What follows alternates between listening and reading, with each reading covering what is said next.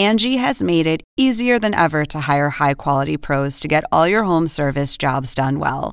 Just bring them your project online or with the Angie app, answer a few questions, and Angie will connect you with local pros who match your specific needs. Or book a service instantly at an upfront price. So join the millions of homeowners who use Angie to care for their homes and get your next home service job done well.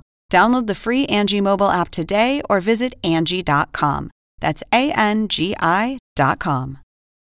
Angie has made it easier than ever to hire high quality pros to get all your home service jobs done well.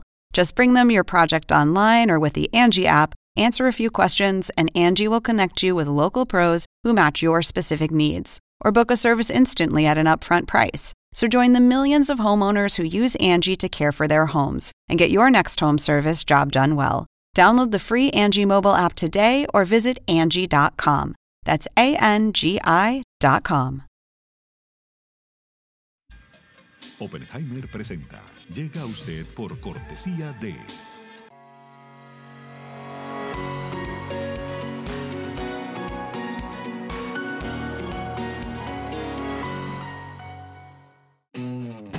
UAD es más que una universidad. Es vivir una experiencia única de aprendizaje. Es tu tiempo de vivir. UAD Experience.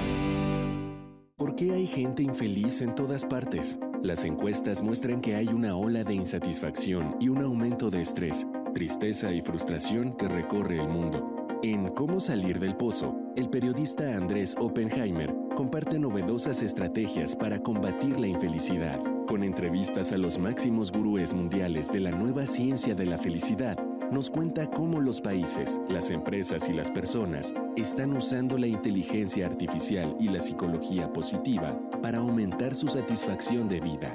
Ya está a la venta en librerías y tiendas en línea.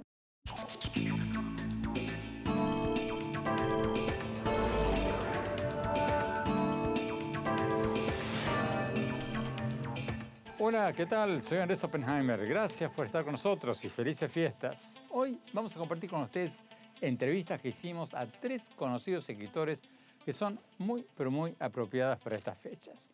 Vamos a empezar hablando con el motivador personal Daniel Aviv. Hicimos esta entrevista hace algunos meses cuando publicó un nuevo libro titulado Ruge o espera ser devorado. Pero la guardamos, guardamos esta entrevista para la fiesta de fin de año porque tiene un mensaje interesante. Fíjense que a pesar de que Aviv tiene nada menos que 10 millones de seguidores en Facebook y más de 9 millones de seguidores en Instagram, dice en su nuevo libro que hay que hacer un ayuno o un ayuno intermitente de las redes sociales. Dice que hacer una dieta de redes sociales le permite a él por lo menos reducir la ansiedad. Le vamos a preguntar cómo lo hace y también le vamos a preguntar sobre varios otros temas. Y después vamos a hablar con el conocido periodista y escritor colombiano Daniel Coronel, que acaba de escribir un libro llamado Los niños del Amazonas, 40 días perdidos en la selva. Es una gran historia, una historia de gran interés humano, porque es la crónica de la tragedia aérea que pasó en mayo, en mayo del 2023 de este año, cuando se cayó en la selva colombiana una avioneta en la que viajaban tres pasajeros adultos y cuatro niños. Cuatro hermanitos de entre 11 meses y 13 años de edad. Y en ese accidente murieron todos los adultos y los niños sobrevivieron solos en la selva durante 40 días antes de ser rescatados. El libro de Daniel Coronel cuenta cómo sobrevivieron estos niños y cómo a pesar de que el ejército usó las tecnologías más modernas para buscarlos en, en la selva, al final lo que ayudó a encontrarlos fue un chamán. Una historia fascinante. Y más tarde en el programa vamos a hablar con la renombrada periodista y escritora española Rosa Montero, que acaba de sacar la novela policial titulada La desconocida. La escribió con el periodista y escritor francés Olivier Truc y como ella misma nos contó, es una novela escrita a cuatro manos que ya ha sido contratada por Netflix para llevarla a las pantallas. Bueno, empecemos con Daniel Aviv y su nuevo libro. Daniel, muchas gracias por estar con nosotros. Me llamó mucho la atención que tú como decíamos recién, tienes 10 millones de seguidores en Facebook, 9 millones en Instagram, son cifras impresionantes. Pero en tu nuevo libro tú dices que las redes sociales se han convertido en un distractor porque nos hacen perder mucho tiempo. ¿Qué propones entonces que hagamos? ¿Borrarlas de Twitter, del Facebook? ¿Borrarlas del teléfono o, qué? Agendar, agendar, agendar el tiempo. Eh, no es que te haga falta tiempo en la vida, sino que tú no tienes prioridades claras.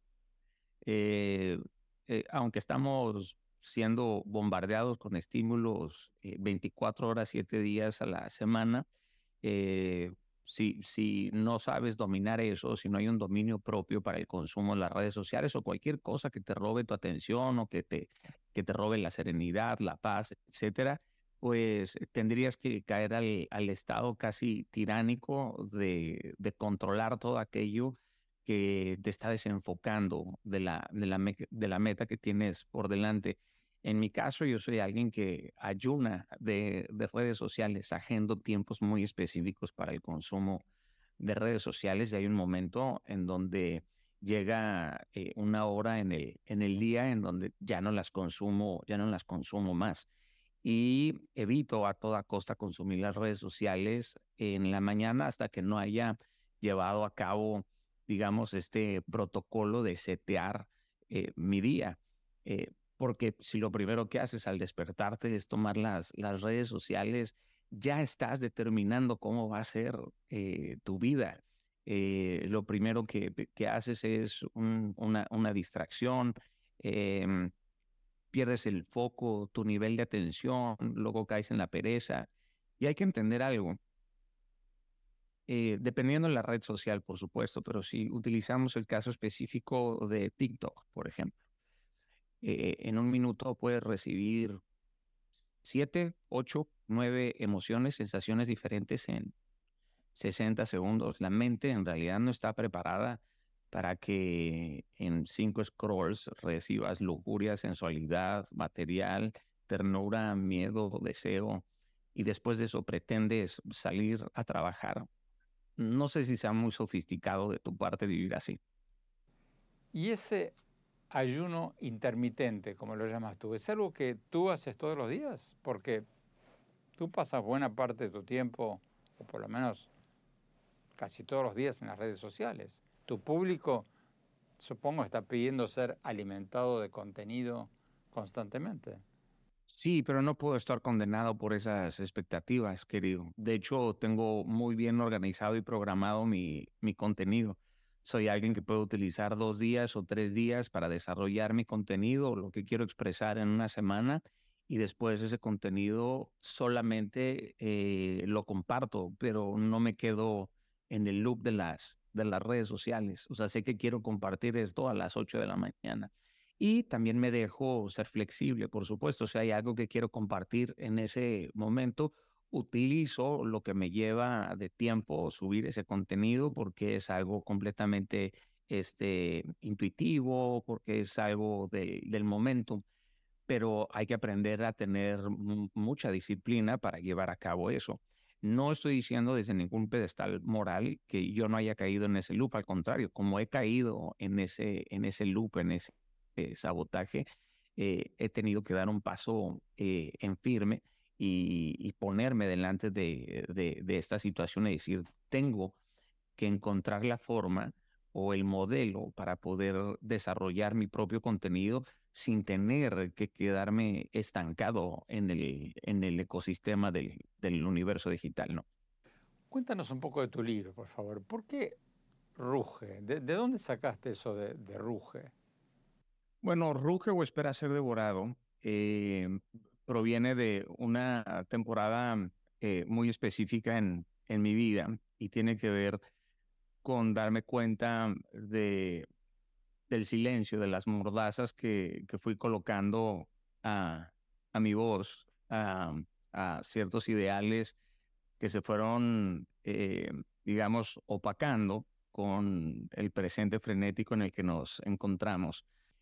Entonces, eh, rugir tiene que ver más con una, una postura de, avanzar en, en, los flancos que te toca, que te toca vivir y no quedarte estático, apático, ya que la falta de movimiento comienza a devorarte, a marchitarte, ya sean las expectativas, ya sean las condenas que otros pueden imponer en, en tu vida y, proviene de ese, de ese lugar, de, de arrancar de la, la tiranía del silencio. Creo que el presente en el que nos encontramos nos ha hecho eh, menos salvajes también nos ha ido domesticando de a poco y vamos perdiendo nuestras rarezas, vamos perdiendo nuestra autenticidad y por eso decidí hacer este, este libro. Tenemos que ir a un corte. Cuando volvamos, vamos a preguntarle a Daniela Aviv cómo ve la situación política en México y en Estados Unidos. No se vayan, ya volvemos. Exclusivas residencias de lujo frente al mar en Miami el nuevo desarrollo de Fortune International Group y Chateau Group. Una ubicación privilegiada con inmejorables vistas al mar y la ciudad. The St. Regis Residences, Sunny Isles Beach en Miami, es el lugar perfecto para una vida soñada.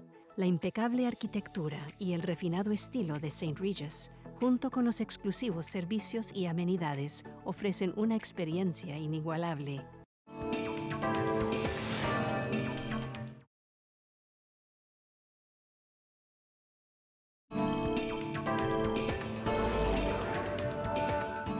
Gracias por seguir con nosotros. Estamos hablando con el motivador personal y escritor Daniel Aviv. Este año publicó un nuevo libro titulado Ruge o espera ser devorado. Y como decíamos en el bloque anterior, Aviv tiene nada menos que 10 millones de seguidores en Facebook, más de 9 millones de seguidores en Instagram. Pero en este libro dice que él practica un ayuno intermitente de redes sociales para reducir la ansiedad que producen estas redes. Sigamos viendo la entrevista. Daniel, hablemos un poco de, tu país, de México. Hace poco escribiste en tu cuenta de, X, lo que en sus mejores tiempos se llamaba Twitter, que la democracia agoniza. ¿Qué quisiste decir con eso? Eh, pues literal, querido, la democracia está agonizando por el silencio de millones no votantes eh, ejercer tu, tu, voto. O sea, los países son dirigidos por, por, la voluntad de los votantes. Eh, yo apuesto por la democracia, sea ah, la ideología con la que resuenes, pero el hecho de no salir a votar me parece no nada más insensato, sino violento, eh, vulgar, que un individuo que tenga la capacidad de salir a votar no ejerza ese, ese derecho y al mismo tiempo dejar que la apatía marque el curso de una patria, eh, me parece injusto a pesar de que no te sientas identificado con el mensaje de un, de un candidato, sino ejercer tu, tu derecho a, votar, me parece un, una, una herramienta eh, que todos deberíamos de, de aplicar. Por eso vemos que la, que la democracia, o sea, la gente tiene charlas en sus cocinas, en sus cenas, en los restaurantes, eh, hablan, se quejan, pero no salen a votar. Entonces, eh, pues es, es, es un, debería de ser casi, casi un delito, ¿no? Cuando hablamos la última vez, en el 2019, López Obrador llevaba relativamente poco tiempo en el poder y tú estabas bastante optimista en ese momento. ¿Cómo evalúas? ¿Cómo te parece ahora que ha sido su mandato? Mira, creo que hasta la, hasta la fecha hay, hay cosas que imaginé que iba a ser completamente eh, diferente. También debo aceptar que ha tenido ciertos, ah, ciertos aciertos. No es lo que yo esperaba, pero se trata de ajustar siempre las, las expectativas. Algo que es innegable es que un porcentaje importante del, del país eh, pues continúa confiando en él y al final pues esa mayoría es la que define el, el destino de, de mi país y uno más allá de estar o no estar de acuerdo tiene que aceptar que la democracia así mismo funciona, ¿verdad? ya las formas en cómo se ha desarrollado su, su administración, pues podríamos pasar aquí dos horas hablando de, de cada uno de los matices y, y, detalles. En mi caso hay cosas que le aplaudo y hay otras en las que estoy eh, completamente en, en, en desacuerdo. ¿Y cómo ves a Estados Unidos? Porque mucho ha cambiado desde la última vez que hablamos. Tenemos a Donald Trump, un expresidente que no acepta su derrota electoral en las últimas elecciones.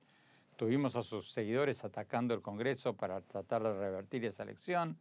Y ahora una campaña que está empezando a calentarse. ¿Cómo ves a Trump?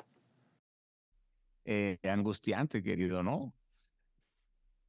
Angustiante. Poco puedo hablar de, de, Estados Unidos porque no, no vivo aquí. Podría ser hasta una responsabilidad, pero al mismo tiempo tengo una cantidad de colegas, amigos, eh, mi propio equipo de trabajo vive en los Estados Unidos, en la, en la Florida, y, comprendo que pues una de las democracias más longevas eh, está tambaleando hasta sus, hasta sus cimientos y que han logrado eh, corromper de alguna u otra forma eh, esas columnas que sostenían el, el Estado también de, de, derecho y que las agendas eh, han logrado eh, cambiar la narrativa eh, de, este, de, este, de este país. yo no soy afín en lo absoluto a, a, a, Donald, a Donald Trump. Si te das cuenta, bueno, no hay que ser un genio para darse cuenta, pero pues volteamos a ver todo, todo América y ese desmantelamiento se encuentra en casi todos los países. Eh, tienes un, cambio interesante. Vamos a ver qué es lo que va a pasar ahora en, en, en Argentina. Eh, mira lo que está sucediendo en, El Salvador. Mira lo que está sucediendo en, Colombia. Eh, sigues teniendo tiranía y dictaduras en Nicaragua, en Cuba, por supuesto en, en Venezuela. A mí lo que me sorprende de Trump es, el, cinismo, ¿no? La, la, la capacidad de, de, no llegar ni siquiera al remordimiento, o por lo menos eso es lo que, lo que se ve en su, en su comunicación, y, y lo digo sin que me tiemble el, el pulso.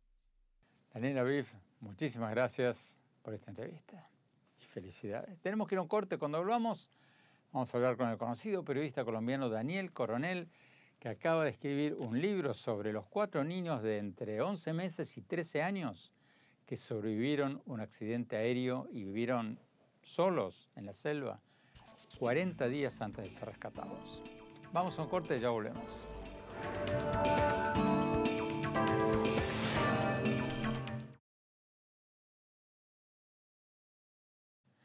Hola, soy Andrés Oppenheimer. Te invito a visitar mi blog en el sitio de internet andresoppenheimer.com y te cuento que ya puedes encontrar en librerías físicas y virtuales mi nuevo libro Cómo salir del pozo, sobre las nuevas estrategias para salir del atraso económico y el populismo y aumentar la felicidad. Ideal para las fiestas.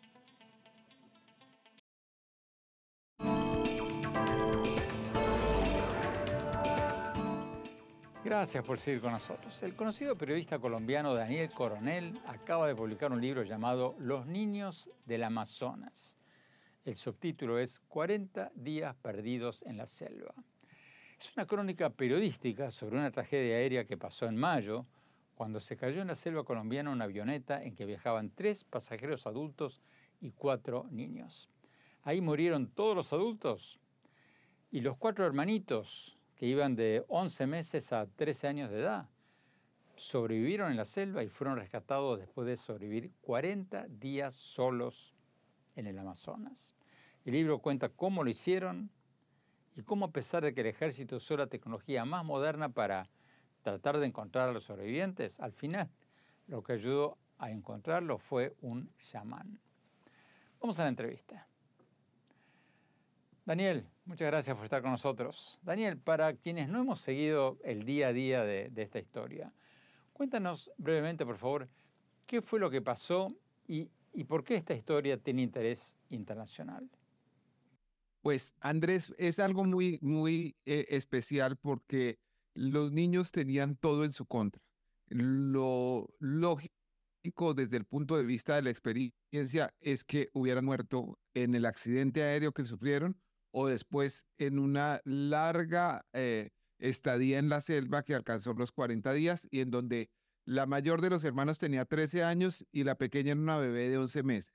Sin embargo, sobrevivieron y fueron encontrados además por indígenas de su propia comunidad y de otras comunidades amazónicas que trabajaron de la mano de las fuerzas especiales de las fuerzas militares de Colombia, de los hombres de fuerzas especiales, y es algo muy particular porque en un país, como tú lo conoces, profundamente dividido y polarizado, eh, personas que entre las que había eh, desconfianzas históricas se juntan con el propósito de salvar a unos niños. Entonces, la historia detrás de ese esfuerzo descomunal que incluyó tecnología, aviones, helicópteros, satélites y también el yagé, el conocimiento indígena, que se asocian en una causa común, eh, es, es, es, lo que constituye la, la, columna vertebral de esta crónica sobre los niños del Amazonas.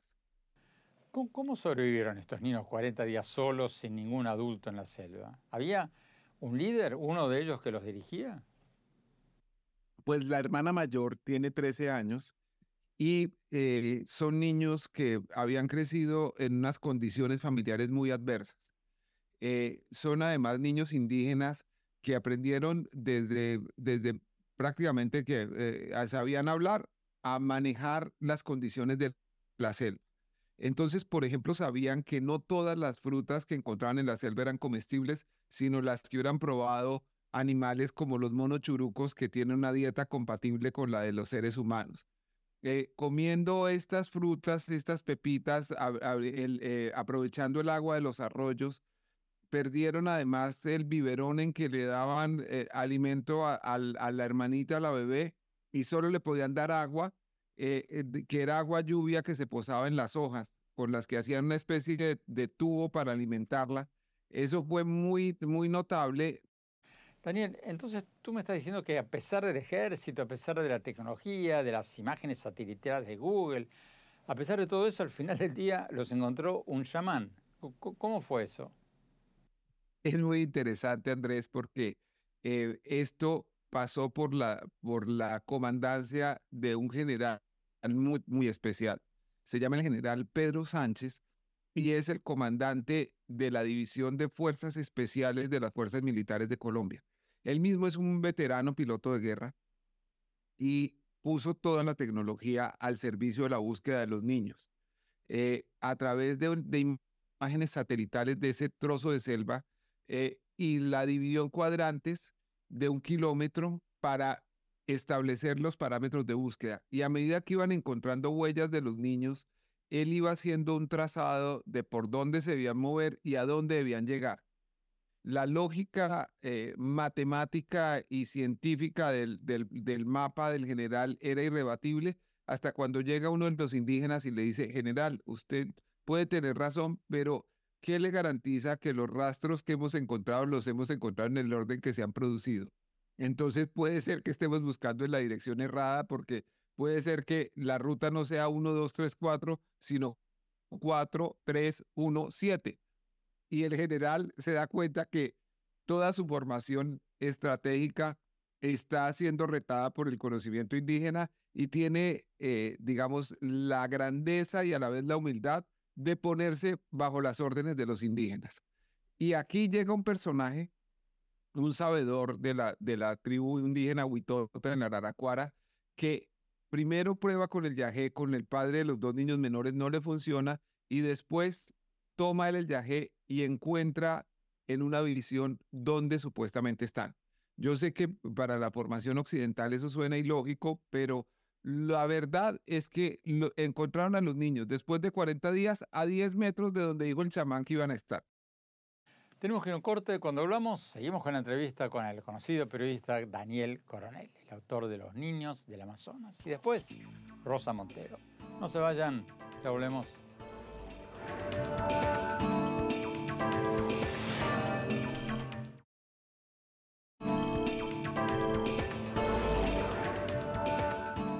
Gracias por seguir con nosotros. Estamos hablando con el conocido periodista colombiano Daniel Coronel, que acaba de publicar un libro llamado Los niños del Amazonas. El subtítulo dice 40 días perdidos en la selva. Y es la crónica, la crónica periodística de la tragedia aérea que pasó en mayo, cuando se cayó en la selva colombiana una avioneta y se salvaron solo cuatro niños que sobrevivieron solos en la selva durante 40 días antes de ser rescatados. Sigamos con la entrevista. Daniel, ¿qué es este vídeo que estamos viendo en la pantalla? Dios nos ha bendecido. Bendito sea mi Dios. Encontramos a los niños, vean. Pues este video es muy importante en la, en la narración de toda esta hazaña porque es el momento en que los niños son encontrados por, unos, por un grupo de indígenas guiados por el chamán. Y en este video vemos que los están eh, digamos, eh, librando de las influencias de los malos espíritus de la selva con el tabaco y a la vez que uno de ellos está cantando una hermosa canción de cuna huitota que se llama Ma, que es un homenaje al sol, el padre, y a la luna, la madre. Daniel, tú, eres uno de los periodistas investigativos más famosos, más conocidos de Colombia. ¿Qué, te llevó a escribir esta crónica que en realidad no tiene nada que ver con la política ni, ni con la economía? Andrés, es una cosa muy particular porque se mezcló el interés eh, eh, de reportero que realmente tenía en la historia con una circunstancia personal eh, de salud de mi familia que me quitó el sueño durante muchos meses. Y entonces llenaba el insomnio leyendo literatura médica sobre oncología y, obviamente también libros que, que eran muy interesantes y de actualidad, pero llegó un momento que necesitaba algo más que eso para poder recuperar un poco la paz interior. Escribir este libro de alguna manera me rescató de ese, insomnio y, y fue una maravilla porque podía investigar, podía hacer preguntas, podía escribir crónicas que no sabía dónde iban, hasta cuando me encontraba una pregunta que no podía resolver y entonces tenía, tenía que preguntarla. Daniel, eh, tú en el libro hablas mucho del presidente Gustavo Petro, de su discurso en las Naciones Unidas, donde dice estar muy preocupado por el cambio climático, etcétera, etcétera. Y ahora hace poco Petro dijo que quiere un tratado internacional para acabar con la era del petróleo, el gas y el carbón. ¿Es realista eso para Colombia? Porque Colombia todavía depende bastante económicamente del, petróleo. ¿Es realista eso? Yo creo que Petro tiene una visión clara de lo que debe ser el futuro, pero tiene una terrible eh, visión de lo que debe ser la transición. Eh, quizás eh, lo, que él esté hablando sea lo razonable, pero sea algo para implementar no en meses, sino en décadas. Y, en, ese, y en ese sentido, ese sentido, el timing falla a la hora de evaluar el momento de hacerlo. Entonces, creo que eh, si bien Petro está acertado en la meta a largo plazo, tiene grandes deficiencias en el cálculo de lo que debe ser la transición y la realidad inmediata de la economía colombiana que necesita de la explotación del petróleo y el gas para sobrevivir. Daniel Coronel, muchísimas gracias, mucha suerte con el libro y felices fiestas. Tenemos que ir a un corte. Cuando hablamos, vamos a hablar con la conocida periodista y escritora española Rosa Montero. No se vayan, ya volvemos.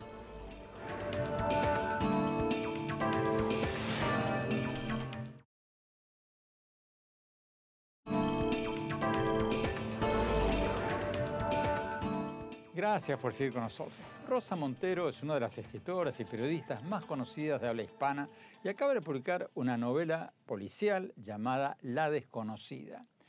Es una novela muy singular porque fue escrita a cuatro manos, sí, o sea, la escribió con el periodista y escritor francés Olivier Truc. Se turnaron para escribir los capítulos, uno escribía los capítulos pares y el otro los impares. Y según nos contó Rosa Montero, la novela ya fue comprada por Netflix para hacer una película. Vamos a la entrevista. Rosa, gracias por estar con nosotros. Bueno, ¿cómo fue que una escritora y periodista española y un periodista y escritor francés terminan escribiendo un thriller policial a, cuatro manos? Bueno, hola Andrés, lo primero, un beso. Desde el otro lado del Atlántico. Entonces, eh, lo primero es que los dos, aparte de periodistas, somos escritores. Él es un escritor de, mm, novelas policíacas muy conocido en Francia, que ha ganado varios premios. Eh, y yo, bueno, sabes que escribo todo tipo de novelas. Bueno, entonces esto fue una, un juego. A ninguno de los dos se nos había ocurrido jamás en la vida hacer una novela a cuatro manos con nadie, ¿no? Pero hay un festival de novela negra en Lyon, en Francia, que es Quai de Polar, que es uno de los festivales más importantes, que se les ocurrió la, idea, la genial idea, hace un par de años o tres, mm, de que cada año iban a hacer una novela corta policíaca hecha a cuatro manos entre un autor o autora francés eh, y un autor o autora del país invitado. Entonces, el año pasado fue invitada, el país invitado fue España y me lo propusieron a mí. Y me lo propusieron con Olivier, al cual yo conozco desde hace como 10 años porque compartimos la misma editorial en Francia, Metelier, y siempre me había caído muy bien y tal. Entonces, no sé qué, locura nos dio que, dijimos que sí los dos, porque fue una fiebre alucinante, fue una aventura muy divertida, pero una fiebre también. Teníamos que hacer, era una novela corta, son solamente ocho capítulos de 20.000 caracteres cada uno, eh, y en total es una novela como de 150 y tantas páginas, 160 páginas.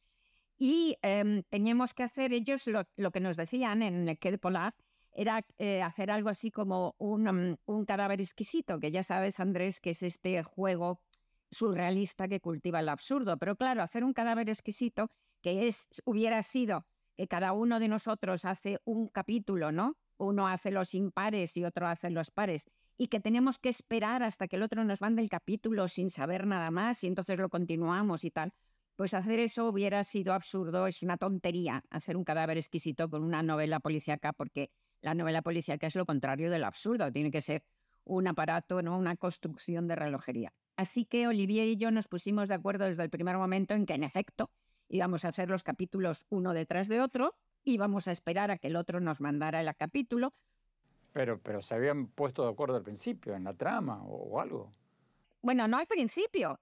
Andrés, es que no nos dio tiempo, porque además otra de las cosas es que tuvimos que hacer la novela en tres meses increíble. Y además sin saber que íbamos a escribir, tanto él como yo, siempre antes de empezar a escribir nuestras novelas nos pasamos un año, año y medio pensándolas y desarrollándolas. Aquí tuvimos que entrar de narices, ¿no? Y, no nos pusimos al principio de acuerdo, nos pusimos de acuerdo en que nos íbamos a poner de acuerdo. Pero bueno, eh, primero había que, encontrar un tema. Eh, no nos decían nada más que tenía que, podíamos hacer lo que quisiéramos, pero tenía que ser eh, suceder la acción en Lyon, porque el festival es allí, y en Barcelona, porque estaba, ese año estaban hermanados con la, con la Semana Negra de Barcelona. Así que fuera de eso podíamos hacer lo que quisiéramos. Eh, Rosa, cuéntanos por favor brevemente la trama de la novela. ¿Y, ¿Y, por qué no te gusta tanto o no te gusta mucho que la etiqueten como una novela negra? No, no, sí me gusta, sí, sí, es una novela negra. Es, de hecho, es la única novela de género que he hecho, la única en toda mi vida, de verdad de género, ¿no? Porque lo que pasa, Andrés, es que a estas alturas del siglo XXI, después de, ser herederos de todos los padres y madres literarios que han roto las paredes de las convenciones, yo creo que no me gusta escribir dentro de un género porque te pone un, como un, marquito demasiado pequeño, ¿no? Entonces, eh, yo creo que, que, ahora la, la, literatura de ahora es híbrida, es mestiza, rompe las, las, las fronteras y esa es, e, esa es, la literatura que yo escribo, las novelas que yo escribo, los libros que yo escribo. Pero este, el reto de este, que ha sido un juego y que ha sido un juego fascinante, era hacer una novela de género. Así que en realidad es la única que he hecho de verdad de género. y me parece muy bien porque ha formado parte de ese juego, ¿no? La idea parte de... Eh, la idea es, hay, en un contenedor del puerto de Barcelona se descubre por casualidad a una mujer de unos 35 años eh, desmayada, atada, mm, con golpes y, drogada y eh, dentro de un contenedor. Entonces la llevan al hospital y cuando recupera la, la conciencia, pues resulta que ha perdido la memoria momentáneamente y no sabe quién es. Por eso es el nombre de la desconocida. Y a partir de ahí, pues hay toda una trama trepidante, porque claro, es una novela corta, no solo es corta, sino que además el hecho de escribir cada uno un capítulo, pues ha hecho que tenga un ritmo, porque claro, en cada capítulo intentábamos dejar, dejar la acción en lo alto para ver qué hacía el otro, ¿no? Ha sido súper divertido. Entonces, una novela que, pasa por, por, el trato de personas, ¿no? En, concreto, el trato de mujeres, eh, la trata de mujeres, y, que termina también en el puerto de Barcelona. Te diré que además nos ha, nos ha comprado los derechos Netflix y están haciendo una película. Rosa Montero, muchísimas gracias. Muchísima suerte con La desconocida. Tenemos que ir a un corte cuando hablamos mi reflexión de fin de año sobre una de las noticias recientes que más me asustan sobre el 2024. No se vayan, ya volvemos.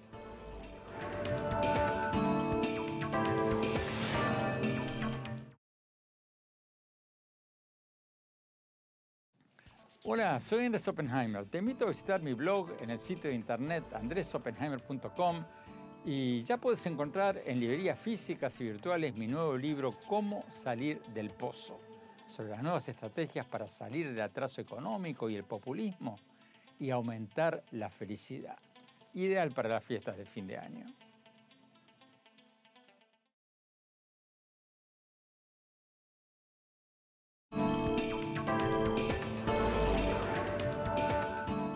Gracias por seguir con nosotros. Ya faltan pocos días para que termine el 2023 y quisiera compartir con ustedes mi reflexión sobre uno de los temas que tocamos al principio del programa de hoy, la importancia de que controlemos nuestro uso de las redes sociales para evitar que las redes nos usen a nosotros en lugar de nosotros a ellas.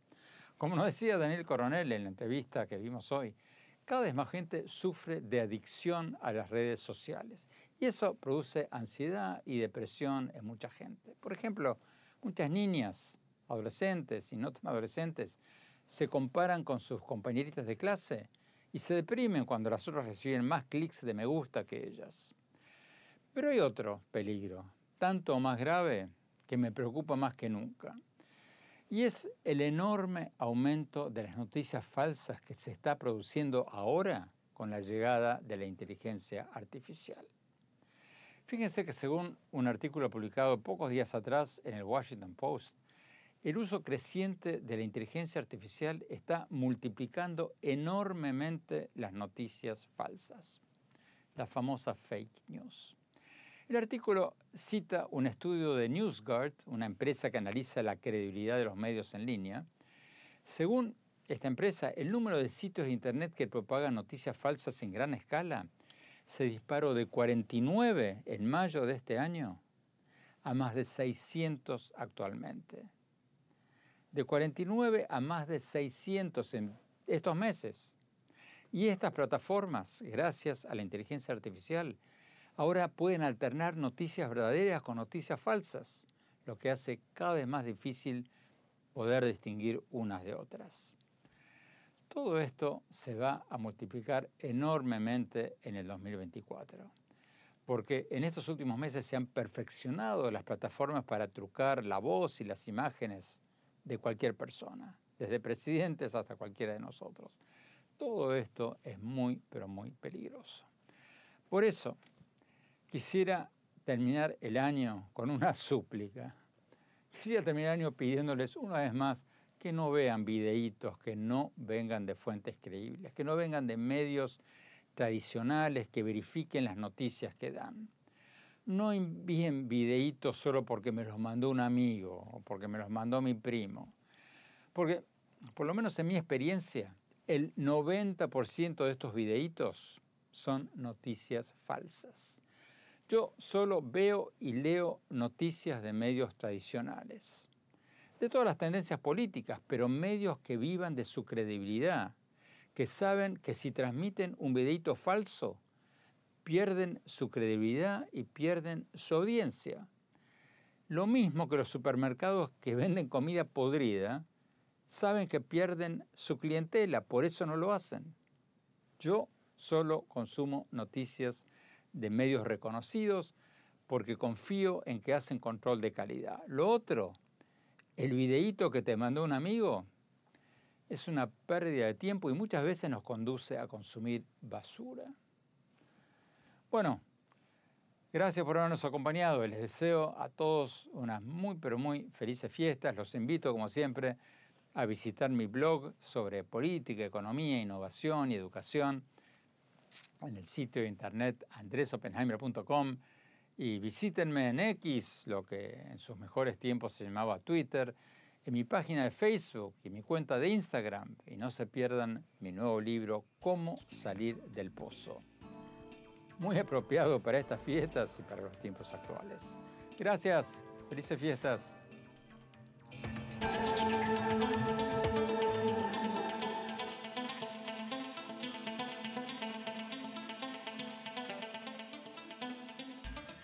Oppenheimer presenta. Llega a usted por cortesía de...